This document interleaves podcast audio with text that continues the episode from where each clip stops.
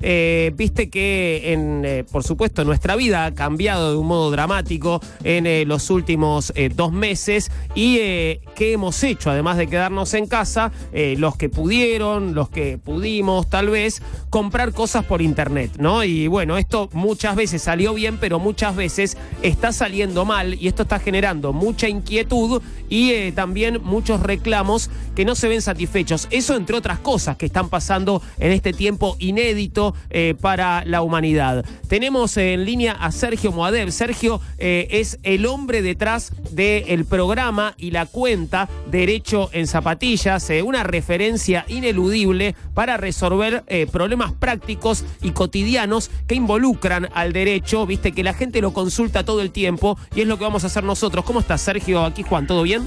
Hola Juan querido, un gusto hablar con vos. Igualmente, igualmente, hacía mucho que, que no hablábamos. ¿Cómo andas? ¿Todo bien? Bien, bien, la verdad que decías referencia y, y te voy a ser honesto, yo también te to- to- tomé mucho como referencia a vos de, de tu trabajo periodístico de hace un montón de años para hacer parte de lo que hago, así que te agradezco y lo digo públicamente porque es la verdad. Bueno, pero muchas gracias. Mirá que yo de derecho no sé nada, Sergio, ¿eh? Te- no sé. Bueno, pero Vos igual te estudiaste, sabés de, ¿no? Sabés de muchos temas. Me recibí en la U así allá por 2005, 2006 empecé con todo este... Pero eso me deja más 2011. tranquilo, Sergio. sí. Qué bueno. Bueno, vamos, vamos al tema si querés. No, no, Eh, perdón, igual te, terminá de contarme. Me decías que te eh, estudiaste Derecho en la UBA, te, te recibiste en el 2005. Exactamente, y bueno, en 2011 más o menos eh, arranqué con Derecho en Zapatillas, cuando fui a la radio en zapatillas, básicamente porque vivía, vivía de traje y cuando pude hacer radio e ir como quería vestido me, me encantó y pensé ese nombre. Bueno, de hecho, y esto es una, una infidencia que, que puedo contar, tuvimos el proyecto de que Sergio tuviera una suerte de columna en, en este programa. Bueno, pasaron cosas, Sergio, pero algún día se puede llegar a concretar eh, si, Esperemos, sí, obvio. si no estás muy ocupado. Bueno, eh, eh, eh, así esta, esta suerte de presentación, Sergio estará seguramente en tema, ¿no? Porque te deben llegar muchas consultas en relación a esto. Hay gente que compra cosas por internet y no le llega, no le llegan cajas vacías, o esto de que te llega una caja y adentro tiene un ladrillo, o alguna porquería que no es la que compraste. eh, Sí. y, eh, y hay como una situación de mucha vulnerabilidad, ¿no? De parte del comprador eh, en estas eh, circunstancias. ¿Qué, ¿Qué está pasando y cómo podemos protegernos o defendernos? Bueno, voy a tratar de, de ayudar justamente y decir los consejos para prevenir. El primero es, y, y evitar los ladrillos y todo lo demás, es si vas a comprar en una tienda de Instagram, en algún local, que hay un montón que son buenísimos y, y son de confianza y se ve que funcionan, fíjate dos cosas. La primera, que no tenga deshabilitados o desactivados los, los comentarios, porque a veces le dejan comentarios y dicen, eh, chanta, estafador, no me mandaste, qué sé yo, entonces lo desactivan Claro. y eh, ya es un indicio de que algo no anda bien. O si los comentarios dicen todo eso, eh, también. Y la segunda es que antes de pagar, eh, pedirle una factura, aunque sea monotributo, lo que vos quieras, pero que conste el quit, el- los datos fiscales, el domicilio, porque si hay algún quilombo, vas a tener un lugar donde, donde podés hacer un, un reclamo. Eh, cuando te pide una transferencia, aunque sea un CBU, y, y hay una persona detrás identificada con DNI, no es muy seguro, porque después anda a buscarlo y andás a ver dónde está y tenés que hacer todo un trámite judicial para un oficio al banco y bastante caro es eso. Claro, claro que vos decís trámite judicial, que por otro lado digo, ¿qué, qué trámite judicial se puede hacer en este momento? ¿No? Digo, está de, eh, eh, eh, digo, ¿se puede hacer algún trámite judicial o está todo como medio parado Bueno. en ese sentido también? Depende un poco el fuero, el lugar, la jurisdicción, pero hoy, hoy la Corte sacó una acordada tratando de que haya un protocolo con algunas causas y demás, eh, y después eh, a nivel penal eh, la justicia local funciona porque hay casos de violencia de género, hay casos Claro. de robos, entonces eh, hay casos donde, donde hay que actuar, entonces está, está funcionando, obviamente que, que la emergencia y en un contexto de, de- de pandemia, pero, pero bueno, eh, a nivel comercial y civil comercial, laboral hay SECLO, que es el servicio de conciliación que es virtual, y defensa del consumidor funciona eh, para algunas empresas que tengan ya domicilio constituido virtual, electrónico, las empresas grandes sobre todo. Después eh, está un poco viendo cómo se reactiva. Yo creo que en unas semanas esperemos tener la nueva normalidad, como le llaman. Así que bueno, volviendo, eh, o sea, pidan la factura, eso es, Claro. eso es fundamental porque ahí tenés una constancia. Y si es estafa, directamente, si el tipo se borra, no es que tardan en entregarte, digamos, es, es una empresa eh, sería falsa, directamente fiscalía penal, ahí porque ya es un tema de una estafa, es una defraudación, es un engaño para hacerte creer que hay detrás una tienda cuando en realidad es un estafador. ¿Y qué, y qué suerte suele tener ese tipo de, denuncias penales, digo, eh, para este tipo de estafas? Eh, ¿En algún momento se logra recuperar el dinero? ¿No, no se logra? Eh, ¿qué, ¿Cómo terminan estas historias en general? En general, mira, los casos de, El otro día una chica me preguntó, justo le enviaron un ladrillo y, demás. el, fiscal tiene que investigar, tiene que pedir los datos, de, tratar de rastrear al, autor. A veces se logra y a veces no, a veces los tipos son demasiado hábiles y, no se puede, pero si hay un CBU, hay un DNI atrás, yo creo que debería tener éxito. La verdad, Juan, no conozco precedentes, pero estimo yo que debe haber, y, sobre todo cuando, cuando hay varios damnificados, creo que es, es eh, importante que también se prosiga. Aparte, ahora con la ley de víctimas, bueno, ya de antes, ¿no? Uno puede ser creyente, con lo cual también puede pedir información de en qué está la causa, puede preguntar. Eh, es un derecho que tenemos, digamos, si alguien sufre una víctima, un delito, el que sea, eh, acercarse y, decir, mira, ¿qué pasó con esto? Eh, con esto que denuncié y demás. Claro, denunciar y después seguir esa denuncia, ¿no? Digamos, tenemos derecho a hacerlo y, y de qué manera uno puede seguir eso. ¿Cuál es la, la mecánica para, para seguir el caso, digamos? Tanto en la ciudad como, como en, en la provincia de Buenos Aires funciona lo que se llama el sistema acusatorio, con lo cual un fiscal es el que investiga y me parece que es un, buen sistema en el punto de vista procesal, a diferencia de federal, que es el juez, ¿no? De instrucción y toda otra forma. Entonces, eh, uno se puede acercar a la fiscalía. La comisaría, de hecho, si hace la denuncia en la comisaría, que puede ser un canal, eh, también en la comisaría tienen que darle el contacto de la fiscalía de turno, donde interviene, o, acercarse al Poder Judicial y preguntar, mira, hice esta denuncia, mira la constancia pidan la constancia siempre. ¿Dónde tramita? ¿Puedo ir a hablar? Me robaron la bicicleta. Eh, ¿Pudieron pedir algún informe? Se puede pedir esa, esa información, digamos, acercarse y preguntar o aportar datos. A veces uno puede decir, mira, me robaron la computadora y por el localizador, el rastreador, surge que podría estar acá en una tienda que la están revendiendo o la vi en Mercado Libre publicada. Bueno, eh, ahí uno hay que tratar de, también de aportar esa información porque después sirve para esclarecer y que los malhechores no sigan cometiendo esos delitos. Claro. Eh, vos hablabas de compras que hacemos a través de eh, negocios que, están en Instagram. ¿Qué pasa cuando son páginas web? ¿Es lo mismo? Eh, ¿Hay algún otro, otro cuidado que podemos tener? En páginas web, bueno, a ver, yo te, digo en general eso es, una minoría lo que lo que hablábamos recién porque son directamente los serían las estafas. Ahora vamos a las páginas web o lugares que ya son ya son empresas reales y hay puede haber temas comerciales. Muchas veces funciona bien, entregan en tiempo, entregan en forma y todos contentos. Hay veces que hay algunos conflictos, me han preguntado mucho estos días por demoras, por cancelaciones de parte del vendedor, una página web que de repente, Juan, eh, compras una, ¿qué te, ¿qué te gustaría comprar? Elegí vos algún electrodoméstico. Eh, me, gustaría comprar una licuadora.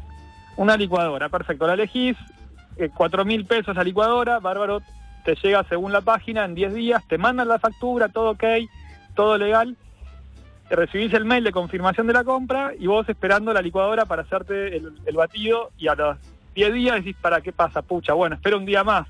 No, debe ser el correo, día 12, día 15, día 20. Escribís, a veces te contestan, a veces no, y te lo patean. Y muchas veces te cancelan la compra porque te dicen, no hay stock o te dicen no pudimos entregarla. Mentira, estuve en casa en cuarentena. Claro. ¿Dónde está la constancia de que viniste? No, no, bueno, hubo un tema del envío y se cancela la operación. En, dos años le devolvemos el dinero. ¿Me explico? Dos años, claro, qué bárbaro. No, no, sí, digo, sí por decir. pero a la gente le han dicho seis meses en una caso de viajes, o sea, a ver, de, devoluciones. Eh, entonces, o, o, 30 días, que es, que es mucho 30 días para una persona de repente si necesita un producto. Claro. Y en esos casos, ¿qué hacer? Jurídicamente, cuando vos haces clic en aceptar y, el sistema te confirma la compra, para la ley es un contrato de compraventa. Y en ese contrato de compraventa no hace falta que las, que las cosas se entreguen o que ni siquiera hace falta que vos pagues para que el contrato sea válido y para que sea exigible la entrega del, del producto. ¿Me explico? Sí. O sea, básicamente lo que hay con el contrato de compraventa es la obligación del vendedor de entregar la licuadora. Con lo cual vos tenés derecho de pedirle esa licuadora. Después el vendedor, como en cualquier contrato, sea uno de alquiler, sea un, el contrato que, te guste, el vendedor no puede decir, ah, no, bueno, pará, mejor no te lo cumplo, porque justamente para eso es un contrato. Claro. Eh, entonces, ¿qué derechos tiene el comprador en esos casos? Bueno, dos, básicamente. En realidad, el primero sería pedir el cumplimiento, o sea, pedir la entrega de la licuadora, del producto, y sin, en un plazo que sea darle un plazo para cumplir. Mira, rectificalo. Y si no lo cumple, el segundo derecho que tiene es, bueno, se pasó ese plazo, ok, por tu incumplimiento del vendedor, culpable, porque no es un caso de fuerza mayor, no es que hubo un, terremoto y, se perdió todo, no, no es el caso, ya estamos en pandemia, ya se sabe lo que pasa, se tiene la licuadora. Entonces, por ese incumplimiento culpable, el comprador tiene derecho a una indemnización, que no es el valor solamente de la licuadora, porque la licuadora te aumentó ya. Claro, claro. Entonces, eh, vos ahora que comprar una licuadora sale 4.500, Juan, pará, pagame los 500 que hay que comprar la otra, o conseguime vos otra licuadora, no sé, arreglate vos, yo te la compré. Claro. O sea, entonces, ese sería el derecho básico que tenemos a nivel civil. ¿Cómo ejercemos esto? Me, vas a preguntar, Juan. Y sí, ¿o no? ¿Cómo hago? Claro. ¿Cómo hago? Bueno, hay que mandarle, lo ideal sería mandarle una nota, un mail que quede constancia, no solo un llamado, sino sea por Twitter, por escrito, la, un mail, algo. Eh, eso vale, vale como prueba, incluso un WhatsApp, aunque sea, pidiendo esto, pidiendo la entrega, más un resarcimiento por la demora, y en caso de que tarden, decir, doy por resuelto el contrato y voy a reclamarle los daños y perjuicios. Y bueno, y ahí vos tenés dos vías, básicamente. Se abre una tipo elige tu propia aventura, podés ir a defensa del consumidor, que es gratuito, y podés citarlos a una mediación, podés pedirles eh, ahí un resarcimiento, que es eh, justamente lo que decíamos, y aparte defensa del consumidor puede multarlos como, como Estado, como autoridad estatal, y la otra es también la vía civil y comercial, que es más larga y requiere ya un abogado, pero por ahí en la mediación lo terminás arreglando, porque la empresa ve, con, va, el abogado, va tu abogado o abogada, y, ve que dice, no, pará, pucha, acá la pifiamos, tiene razón, es un contrato de compraventa y no le cumplimos, bueno, no, mejor arreglemos así evitamos ir a juicio. Eh, y entonces por ahí ahí arreglás un resarcimiento. Que igual que bajón todo, ¿no? Porque terminás metiéndote en algo que, que es, bueno, menos o más engorroso eh, solo por haber querido comprar una licuadora, ¿no? Eh, A ver, la verdad que eso, ese tiempo, nada es gratis, ¿no? Alguien se hace cargo de esos costos. Claro. Es un costo entonces que, que es tu tiempo, tu energía, eh, a veces eh, para defensa del consumidor, por suerte, no hace falta, pero para litigar necesitas la ayuda de un profesional, de un colega, y eso es, es, es, un gasto, o sea, nos guste o no, es, tiempo de una persona y, trabajo. Entonces, ¿eso quién lo paga, digamos, de alguna manera? ¿Quién lo paga? ¿El Estado? ¿Lo paga el consumidor? ¿Lo paga la empresa? Lo ideal sería que la empresa que cumple sea de alguna manera premiada, o sea, digo, no tenga que pagar ese costo y la manera de desincentivar esas conductas es que la empresa que incumple sí lo, internalice y lo pague. Entonces, eh, por eso tiene que haber buenos sistemas judiciales y de responsabilidad civil para que eh, esto funcione bien, para que ¿Y eso, nada más y nada menos que el mercado, eh, ni siquiera tenemos que ir a un sistema tan regulatorio. Y eso es así, Sergio, quiero decir, si, eh, si terminamos en este problema con la empresa teniendo que recurrir a un abogado y bueno, y termina siendo esto una situación que resulta favorable para el consumidor, ¿a mi abogado le paga la empresa o le tengo que pagar yo? No, no, sí, desde ya la empresa que genera este incumplimiento tiene que hacerse cargo de todos los gastos. O sea, algo bueno es que Defensa del Consumidor ahora a nivel nacional y también eh, de ciudad escuché varios casos, está tomando a nivel general, vio que había una situación con algunas empresas que no cumplían en forma general, entonces hicieron una actuación donde están investigando e incluso les pidieron información y demás, entonces yo creo que si eso se mueve y prospera, me parece un, un buen indicio, algo positivo, porque la idea de defensa del consumidor como de las ONG de consumidores, donde también se pueden acercar, es esa, es a veces es antieconómico litigar por una licuadora. Claro, o sea, aunque sean cuatro mil pesos y para sea mucha plata, pero un juicio sale más todavía. Entonces, la idea es que haya algo general y, gratuito y, eficiente para que esos costos no queden eh, y no los pague el consumidor tampoco. Otra que, que, viene sucediendo, me parece, eh, en estos tiempos y que también sucedía antes, es que, cuando, que la empresa, por ejemplo, digamos, no una empresa de electrodomésticos que recurre a un servicio de correo, eh, ya sea el correo argentino o un correo privado, para enviarte las cosas. Hay algo como del pasarse la pelota, ¿no? De responsabilizar al correo o el correo responsabiliza a la empresa. ¿Qué hacemos cuando tenemos enfrente a dos y que ninguno de los dos se hace cargo y se señalan como los dos hombres araña? Es una buena pregunta y es el, es el famoso sí, a mí no me toca, a mí sí, y lo- cuento la buena pipa, o lo- tipo Lewis Carroll parece, lo de Alicia en el País de las Maravillas que le, pasan la pelota. Entonces, eh, ahí lo que corresponde en realidad es que la persona que contrató el envío se haga cargo. Juan, Y esa es la empresa, ese es el vendedor. eh, si, es- si el vendedor asume el costo del envío, lo que pasa es que según la ley, el producto por defecto se entrega en el domicilio del vendedor. Ahora, lo que suele pasar, Juan, es que vos pactas el envío a tu casa, entonces el vendedor se tiene que hacer cargo. Lo Sí. que prevalece es el contrato, o sea, básicamente. Eh, entonces, básicamente el vendedor tiene que decir al correo y hacer la gestión ante el correo. Ese, es- ese sería el, el derecho aplicable cuando se pacta el envío a cargo del vendedor y cuando vos pagas el envío incluido con, con la licuadora, justamente. Eh, ¿Existen, Eh, Sergio, los, eh, los eh, eh, avisos de visita del correo falsos? Yo tengo, no sé por qué me pareció más de una vez que a mi casa me tiraron un papelito, como de una visita de correo que habían venido a dejarme algo y me parece que es mentira, que no sé, que vinieron y solo me dejaron el papelito. ¿Me entendés? Mira, la verdad que no lo sé. Yo tuve un par de casos de experiencia personal que también me, me llamó la atención porque dije, pero estuve en casa. Claro. ¿Qué pasó? Eh, y, alguna vez qué pasa? Yo creo que en general el correo funciona y, y- y anda bien. A- Hay veces que, que- que, bueno, es cuestión de coordinar. Una vez fui a la sucursal que corresponde a mi casa y hablé con los tipos y todo bien y, la verdad que muy buena onda y lo pude, lo pude resolver. Eh, igual insisto, el tema del correo, a ver, eh, vos podés hacer la gestión y te pueden dar un seguimiento, un número de, de, de envío o tracking, como se dice en inglés, entonces vos podés hacer un seguimiento y está bien. Pero si la empresa contrata el correo y, y uno le pasa ya esa, esa gestión, es la empresa la que en realidad es responsable, no le pueden pasar la pelota al correo. Yo contraté con vos, después Claro. decime vos cuándo me llega, porque a mí a casa todavía no me llegó, o mostrame una foto que pasaron, o mostrame la constancia, o lo que vos quieras. Ese es básicamente lo que uno puede decirle a la empresa a nivel jurídico. Eh, te hago dos cortitas más, Sergio. Eh, la primera, ¿qué, ¿qué pasa o qué está pasando con eh, esos, esos servicios que tenemos contratados y por los que pagamos cuotas mensuales y que no nos están dando el servicio habitual? Por ejemplo, colegios privados, por ejemplo, clubes, ¿no? Digo, clubes de fútbol en los que a lo mejor uno tiene con la cuota también el abono para ir a ver el partido a la cancha. Eh, ¿qué, ¿Qué está pasando en esos casos?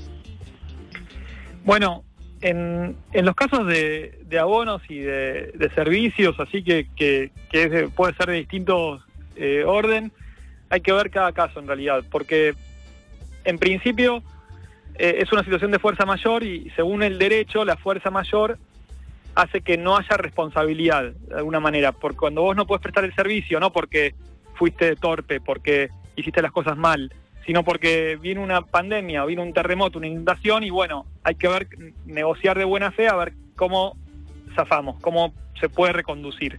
Entonces, por ejemplo, el caso de un curso, de, de un recital y demás, en principio se reprograma, se patea todo para adelante y, y se hace una reprogramación que jurídicamente es patearlo, o sea, posponerlo para el momento en que se pueda cumplir y a un costo similar. De alguna forma ese sería lo que, lo que corresponde. Cuando directamente la prestación es imposible porque era, era un recital que directamente se cancela o un gimnasio donde no estamos yendo, eh, bueno, ahí habría que ver un, un reembolso. ¿Cuánto es el monto del reembolso? Y en principio cuando hay fuerzas mayores, las partes tienen que devolverse lo, lo pagado recíprocamente. Si vos recibiste algo lo devolves y el otro recibe lo que es como que vuelve todo para atrás. Claro.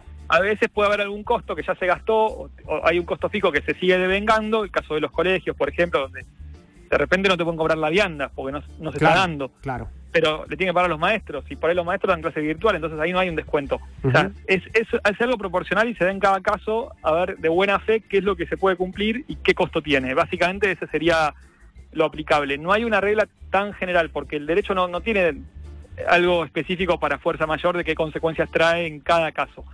Lo que sí dice la ley es que no hay responsabilidad, pero que las partes tienen que ser dirigentes y obrar de buena fe, es decir, forma justa, equitativa, a ver cómo seguimos en este contexto. Y la última, Sergio, vos hablabas de, nueva normalidad, ¿no? Algo de, lo que mucho se viene hablando, ¿no? Que sería eso a lo que vamos a salir cuando eh, salgamos de, la cuarentena. Esta nueva normalidad eh, trae también como, em, digo, trae novedades para el derecho, trae situaciones inéditas para el derecho que va a tener que resolver tal vez, bueno, eh, con, de formas nuevas. Sí.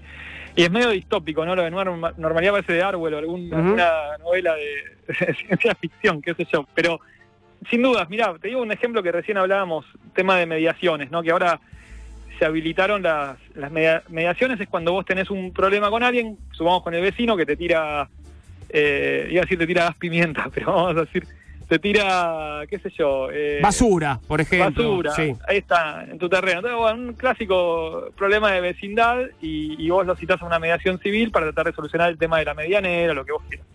Esa mediación es, obligatoria antes de hacer un juicio. Y en general funciona y muy bien porque ahí las partes se encuentran con los abogados, tratan de conducir el conflicto y, y un mediador o mediadora que puede tratar de que las cosas se encaucen. Eh, Ahora se pueden hacer online, es, algo muy bueno, creo, eh, se van a hacer virtual y yo creo que va a seguir virtual, más allá de la pandemia. Pero hay un, hay un problema también, y, hay a nivel laboral también. O sea, un conflicto laboral siempre era el SECLO o, en provincia una instancia previa y, ahora también se puede hacer online y se está haciendo. Eso el Ministerio de Trabajo lo reglamentó, a nivel local también, buenísimo. Va a seguir. Ahora hay, hay un tema, la gente también desconfía mucho del online, ¿por qué? Porque eso, esa instancia es confidencial, donde las partes por ahí de buena fe te dicen cosas, se confiesan esto, lo otro, y después viene si alguien lo graba justo. Claro. Eh, es un tema hacerlo online. Entonces, esto es un tema que plantea para el derecho la nueva eh, normalidad, entre comillas. Y después, sin duda, es el tema del teletrabajo, que eh, también va a ser algo que, que va, va a estar. El otro día hablaba con una persona especialista y me decía, esto no es teletrabajo, lo de ahora es tele, teleemergencia, y es verdad, porque es un cambio cultural de trabajo, por objetivos, más que horarios, en fin, hay un montón de cosas que también para el derecho laboral tiene un impacto enorme. Y, la otra es, bueno, de compra, ¿no? Esto que hablamos, eh, que nos damos cuenta de que tenemos que tener un mejor sistema logístico, un mejor sistema de atención al cliente, un mejor sistema de, gestión, y bueno, eso se ve aparte, ¿no? Lo online se ve, uno personalmente va al local y resuelve. Se descarga, ¿viste? Como, y, en Argentina, dentro de todo por la cultura que tenemos latina, es como que le buscamos la vuelta para arreglarlo y solucionarlo. A veces en lo online eso no pasa tanto, es como están más, más hay como más, no, no, no, uno no se da cuenta el tono cuando manda un WhatsApp. Claro. En general. Entonces, también es un desafío eh, para mejorar eh, a nivel gestión y a nivel comunicación. Así que bueno, veremos qué pasa. Veremos, veremos qué nos toca. Eh, te agradezco mucho, Sergio, por este ratito. La gente que quiera hacerle una consulta a Sergio, bueno, no lo abrumen, ¿no? Pero eh, debe, tenés eh, por un lado el sitio derechoenzapatillas.com y la cuenta en Twitter que es de la letra D, zapatillas, ahí lo encontrás, arroba de zapatillas. no sé si en algún otro lugar que no estoy mencionando, Sergio. Sí, todo bien, Juan, buenísimo que pases esos datos y también estoy en, Instagram y, bueno, y Facebook, ahí, ahí hoy subí un, el otro día subí un video de YouTube que estoy tratando de hacer algún videito cortito para agrupar algunas dudas y tratar de orientar, así que bueno, ahí estoy, mega multicanal. Buenísimo, multiplataforma. Gracias Sergio por este rato. abrazo. Y espero que nos veamos pronto. Un abrazo. Igualmente, abrazo grande.